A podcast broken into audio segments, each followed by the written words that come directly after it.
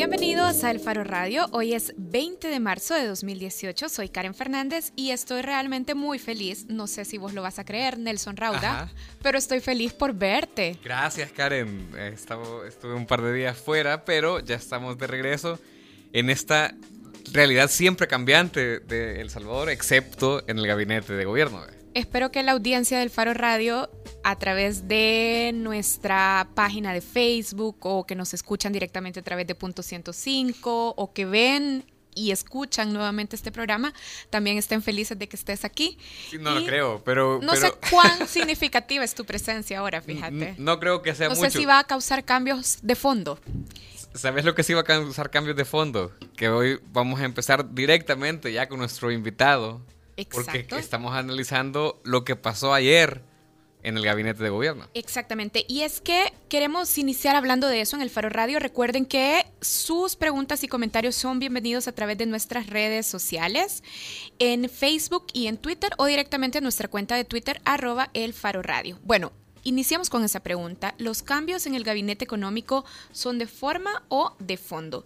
Y antes de presentarles a nuestro invitado, queremos poner un poquito de elementos sobre la mesa. Primero tenemos que decir que antes de las elecciones del pasado 4 de marzo, el ICEFI, el Instituto Centroamericano de Estudios Fiscales, publicó un comunicado donde nos contaba que le había pedido a los partidos políticos que competían en las legislativas la agenda de los cambios que esperaban impulsar, de las medidas específicas que, empezaba, que esperaban impulsar en temas de ingresos, gasto, deuda, transparencia y también los estudios de factibilidad que soportaban esas medidas. El ICEFI nos decía un par de días antes de las elecciones que las propuestas de los partidos políticos eran insuficientes y que además no incluían los cambios profundos que la realidad exige. Con una derrota sin precedentes para el FMLN, como ya lo hemos discutido ampliamente, Ayer el presidente Salvador Sánchez Serén anunció cambios en su gabinete.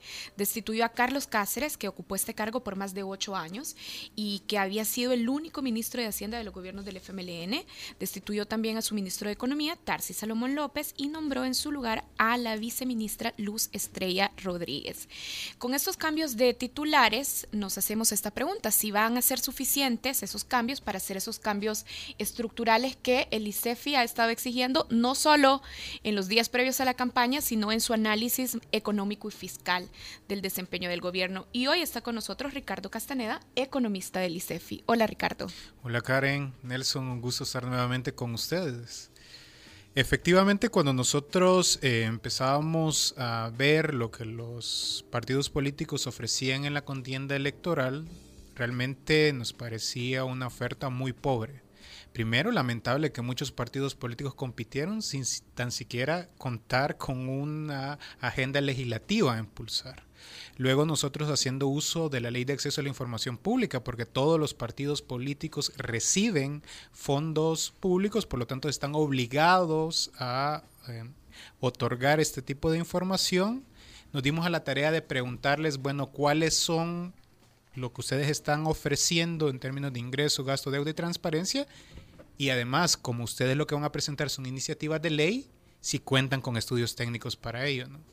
El único partido que respondió en un principio fue Arena, que nos mandó el, el link de, de su plataforma. Cuando le cuestionamos dónde estaban los estudios técnicos, ya no nos volvieron a responder. De ahí ningún otro partido político. Y por eso ustedes decían, bueno, lo que está en oferta, lo que incluyen los partidos como oferta en materia electoral, en materia económica y fiscal, en esta contienda electoral es insuficiente. Pero vamos al FMLN. En tu opinión, Ricardo, ¿cuáles son las medidas económicas que incidieron o afectaron directamente a la reducción de votos para el FMLN? Cuando el gobierno del presidente Serén entra, la situación fiscal ya era crítica. Ya las finanzas públicas eran insostenibles, ya se sabía que iban a haber problemas de liquidez. En ese momento nosotros ya advertíamos de la necesidad de empezar a plantear un acuerdo fiscal. De hecho, el mismo presidente de la República, en, cuando toma posesión, habla de convocar a los actores para lograr un pacto fiscal. Y esto se repite en distintos momentos. Sin embargo, nunca se dieron los pasos concretos para ello. ¿Qué fue lo que ha venido pasando en El Salvador? que ante un escenario en el cual el Ejecutivo no cuenta con los recursos suficientes para cumplir con todas sus obligaciones, ha tenido que priorizar. Y la prioridad fue el pago de la deuda. Hasta en abril del año pasado, cuando caímos en impago, que realmente fue un error táctico de, del frente, pensando que de esa manera la oposición le iba a dar sus votos. Entonces, ante ese ajuste que se ha venido realizando del Salvador, donde la prioridad es el pago de la deuda y tú no tienes nuevos ingresos, la forma de hacerlo es reduciendo gasto. Y hemos visto cuando uno ve las cifras macrofiscales, incluso hay calificadoras de riesgo que están mejorando la calificación del Salvador, porque las cuentas macro el déficit se ha reducido, la deuda se ha estabilizado, entonces ya el país ha mejorado. Pero eso realmente lo ha sentido la población? No, porque para poder cuadrar estas cifras o para intentar mejorarlas lo hicieron a costa del bienestar de las personas. Hay dos variables que fueron de ajustes. Uno, la inversión productiva. Si ustedes recuerdan, el plan quinquenal de desarrollo de este gobierno habla de un El Salvador más productivo, más educado, más seguro. Cuando uno ve el presupuesto, es incongruente con esas aspiraciones. De hecho, para este año, para el 2018, la inversión productiva para El Salvador Solo para que va a ser 2.4% cuando nos referimos a inversión productiva, ¿de qué estamos hablando? Por ejemplo, estamos hablando de todas las carreteras, de la construcción de hospitales, etcétera. 2.4% del PIB, es decir, de cada 100 dólares que se producen en la economía, solo eh, 2 dólares con 40 centavos iban para inversión productiva. Pero en el 2013 era de 3.3%. Es decir, que estamos invirtiendo menos que lo que se invertía en el 2013. En el gobierno de Funes. Exactamente. Cuando uno mira el tema del gasto social, el gasto social de 2018, en términos reales, solo se puede comparar con el año 2012. Y dentro de esto destaca reducciones sensibles a educación y a salud. Por ejemplo, cuando uno observa la cobertura de matrícula primaria, realmente es alarmante. En el año 2005, los niveles de cobertura de educación primaria eran del 92%. ¿En gobierno de Tony Saca? Sí, en el año 2017 era del 80%. Y cuando estamos hablando de inversión social, específicamente de qué líneas del presupuesto estamos hablando, o sea, eso cómo lo percibe la gente. Bueno, lo percibe las personas desde cuando van a un hospital y no encuentran las medicinas suficientes para ir, ¿verdad? Cuando en las escuelas realmente el deterioro que existe es muy, eh, muy evidente, o por ejemplo en la reducción de, de un programa que para mí era interesante como las escuelas de tiempo inclusiva. Inversión en desarrollo social es uno de los elementos específicos de la inversión en desarrollo productivo que estabas mencionando. No, es, digamos, es un componente es separado. un componente separado. Y entonces este programa de escuelas de tiempo inclusivo, que lo que buscaba era que los niños estuvieran todo el día en las escuelas, que se les diera alimentación, que además de recibir la currícula normal pudieran recibir temas de cultura, deporte, se le redujo casi en un 70% el presupuesto para este año. Es decir, que en lugar de que más centros educativos pudieran avanzar hacia ese programa, realmente lo que se tienen es menos centros educativos. Ricardo, ¿y en qué medida estas decisiones están ancladas a la ley de responsabilidad fiscal? Porque estabas diciendo que desde que el presidente Salvador Sánchez Serena asumió, ya era evidente, ya era crítico que se lograra un tipo de acuerdo o pacto fiscal y los partidos políticos normalmente se congratulan de haber aprobado la ley de responsabilidad fiscal. Una ley que los mismos diputados han, con sus planteamientos han dicho que no la van a cumplir. Por ejemplo, la ley de responsabilidad fiscal planteaba que para el próximo año la carga tributaria del Salvador, es decir, lo que se recauda en impuestos, debía ser de 17 puntos del PIB. Para el, este año se espera una carga de 15.7.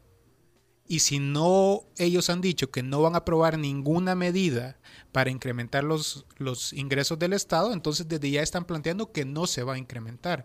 Yo más bien creo que el ajuste que ha venido realizando el Ejecutivo ha sido un ajuste obligado, en el cual tú llegas al final del mes y tienes que cumplir con obligaciones y te encuentras que tienes que pagar, por ejemplo, alrededor de 1.100 millones al año de deuda.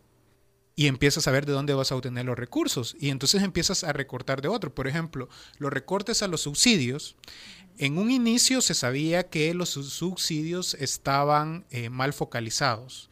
Había por un lado personas que eh, no necesitaban este tipo de subsidios y los recibían. Y por eso, por ejemplo, se redujo que el subsidio a la electricidad únicamente se diera a hogares que consumen 100 kilowatts al mes.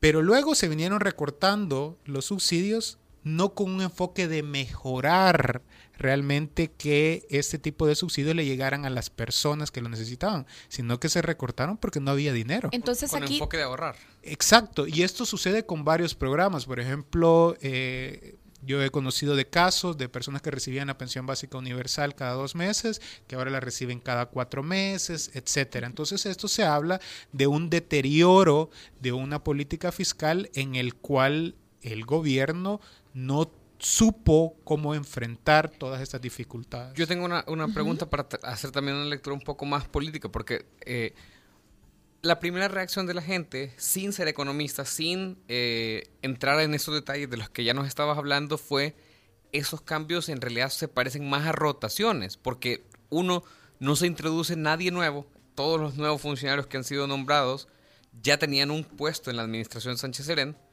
y dos, ¿cuál, ¿cuán gran diferencia podría en realidad hacer una persona en este cargo, cualquier cargo, tomando en cuenta que el presupuesto de este año ya está aprobado y que realmente solo les va a restar aprobar un presupuesto que van a gestionar durante tres meses eh, o, un, poco más durante la mitad del año porque eh, se vienen elecciones y se viene el equipo de transición y todo lo que conlleva.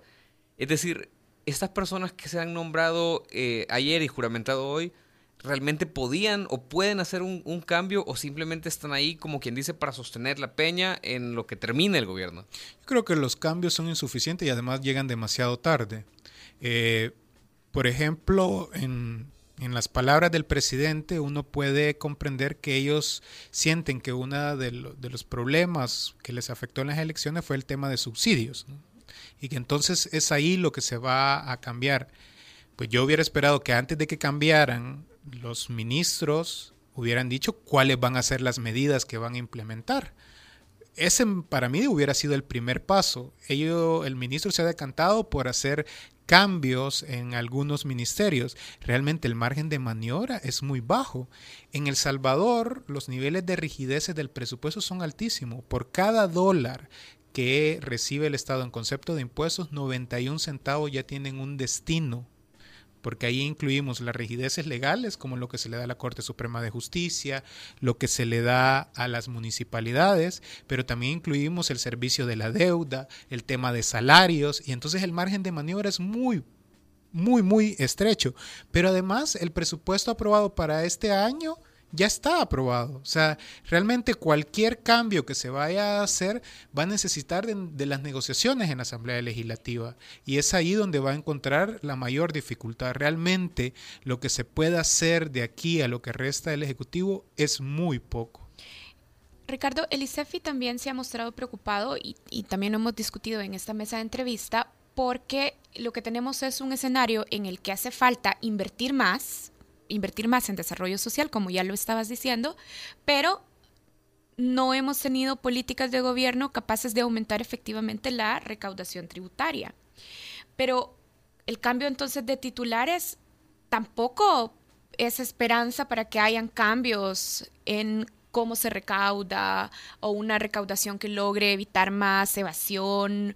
O, lograr un mayor crecimiento económico. O lograr un crecimiento económico. Entonces, vaya, de un nuevo ministro de Hacienda ¿Qué podemos esperar a estas alturas? Bueno, yo creo que Nelson es, una persona técnica que conoce bien cuáles son los problemas de las finanzas públicas. Hablando de Nelson Fuentes. Nelson Fuentes. no, no, no, Nelson, no, no Nelson Fuentes, el, nuevo, ministro, que estaba de hecho dentro del Ministerio de Hacienda. Efectivamente, digamos, era la mano derecha del, del actual ministro Cáceres. Por ejemplo, de él podríamos esperar que para el presupuesto de 2019, cuando se presente a la Asamblea Legislativa, ahora sea un presupuesto por resultado. Pero es porque ya venía, eso ya, ya se va a, dar. ¿Qué quiere decir un presupuesto por resultado? Eso. que actualmente la forma como se aprueba el presupuesto solo se dice, por ejemplo, educación va a tener 950 millones y hasta ahí. En el presupuesto por resultado decís, ah, educación tiene 950 millones y la matrícula o la meta que va a alcanzar son de un millón de estudiantes, 1.5 millones de estudiantes. Esto sirve mucho porque permite evaluar realmente cómo se está utilizando el gasto público. ¿Y por qué Cáceres no lo hacía así? Ya venía el, proceso, es decir, realmente no es tan fácil hacer ese proceso desde varios años. Eh, se suponía que ya desde el presupuesto de este año ya iba a ser de esta manera. Desconozco las razones por cuál no lo hicieron. Creo que eso se va a hacer, pero eso es algo que ya se venía realizando. En el tema de evasión, los últimos datos muestran que para el año 2016 Solo en IVA se evaden 750 millones de dólares. El poder lograr reducir sustancialmente los niveles de evasión no se hacen de la noche a la mañana. Necesitas un equipo. Bueno, por ejemplo, ahorita. O sea, si no se pudo hacer en ocho años y medio, no se va a poder en un año y medio más. Exactamente. Y es que yo creo que pareciera que a veces colocan a los ministros como que si fueran superhéroes cuando no es cierto. Realmente lo que se puede hacer de cambios en política pública requiere tiempo, requiere respaldo y requiere recursos. Cuando este gobierno entró, ese plan quinquenal era un plan quinquenal interesante con todo lo que aspiraban. Nosotros desde el primer momento dijimos, solo le faltan dos cosas. No dice cuánto cuesta implementar ese plan quinquenal y de dónde van a obtener los recursos. Efectivamente, ahora lo que nos estamos dando cuenta es que lo que ellos ofrecieron no lo van a cumplir. Por ejemplo, en el caso del Ministerio de Economía, ¿Qué podemos esperar? La política que ha venido adoptando el Ministerio de Economía ha sido la misma política de los gobiernos de arena, que es atraer inversión extranjera a través del otorgamiento de privilegios fiscales. De hecho, en la oferta electoral del FMLN se planteaba las zonas de desarrollo económico y ya el Ministerio de Economía lo fue a ofrecer a Corea del Sur para que la población entienda de qué van estas zonas de desarrollo económico. Es como crear mini estados dentro de un estado. Por ejemplo. Le preguntamos a Lorena Peña cuando estuvo aquí y dijo que no era eso. Dijo que leyéramos bien la propuesta. Ajá. No, no, o sea, nos regañó. Por ejemplo, es, no sé, yo, yo soy de Nahuizalco y entonces Nahuizalco va a ser una zona de desarrollo económico especial. Entonces Nahuizalco va a tener su propia legislación laboral su propia legislación ambiental y su propia legislación tributaria. Lo que estás diciendo es que es similar a lo de Honduras. Exactamente. Un gobierno de ultraderecha. Exactamente, este tipo de medidas, nosotros lo planteábamos en nuestro comunicado, uno lo espera de otro tipo de actores, ¿verdad? Entonces, este tipo de incongruencias son las que han venido marcando la forma como se ha venido haciendo la política económica en el país y yo no creo que vaya a haber un cambio radical ahora con la ministra Luz Estrella. Se nos, casi se nos acaba el tiempo, pero Ricardo, ¿qué esperarías, por ejemplo, de un funcionario como Tarsi Salomón López, que ahora es designado comisionado presidencial para la inversión privada?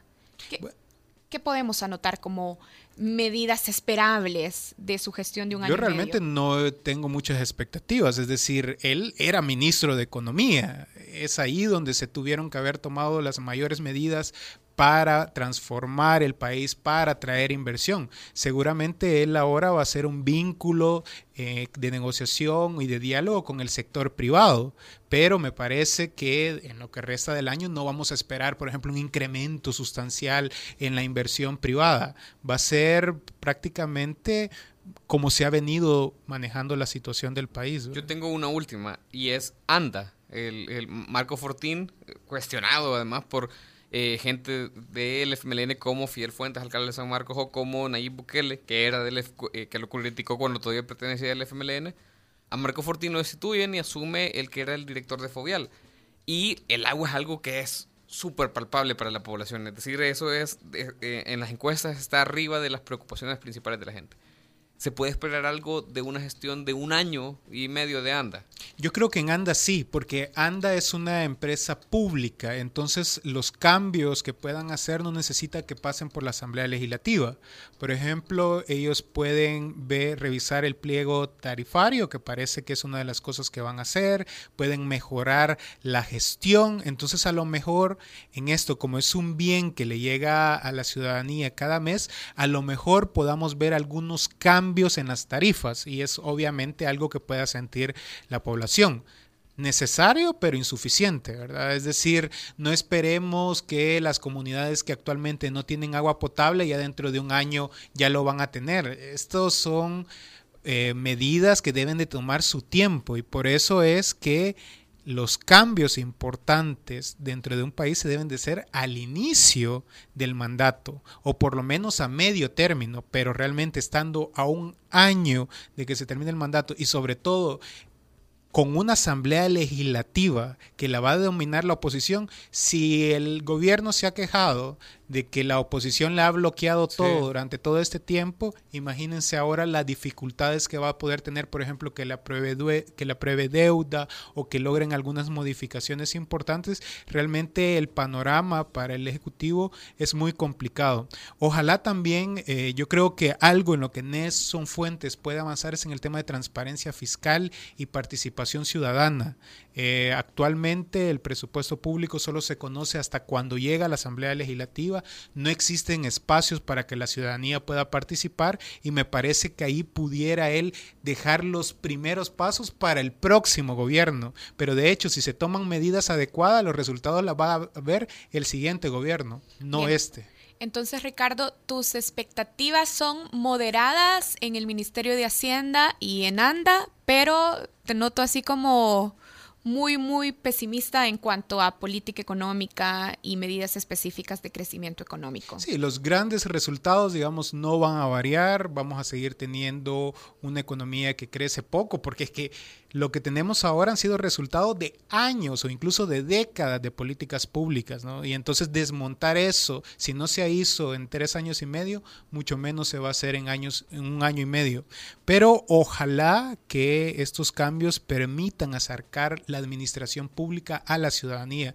Me parece que actualmente ha habido un divorcio en el que los funcionarios públicos no han comprendido cuál es la realidad y cuál es la situación que está atravesando la ciudadanía y que ojalá los candidatos presidenciales en sus ofertas eh, para los próximos años realmente sean congruentes con los pies en la tierra y que cualquier medida que ellos digan que van a implementar nos digan cuánto cuesta y de dónde van a obtener los recursos para poderlo echar a andar. Perfecto.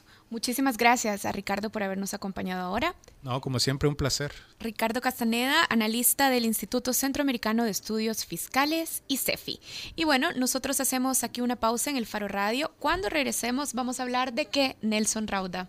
Eh, ayer se venció el plazo para que los salvadoreños se reinscribieran en el TPS. El último plazo. El último plazo y hasta el viernes solo dos tercios de, los capacitados o de los llamados había reinscrito. Entonces hablamos con eh, Oscar Chacón. Oscar Chacón, una fuente confiable para nosotros allá que nos explica qué está pasando y qué expectativas tenemos después de esto. Allá en Estados Unidos. Nosotros vamos allá a la pausa. Ya volvemos.